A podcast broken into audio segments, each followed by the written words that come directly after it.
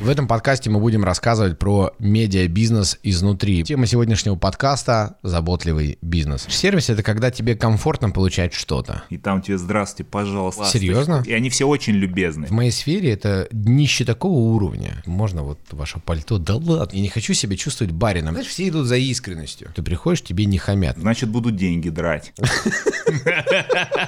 Чуваки, говорите спасибо. Государство, как машина, обладает эмпатией. Туда заходишь, и ты понимаешь, что тебе комфортно, а тебе подумали. Вот это сервис.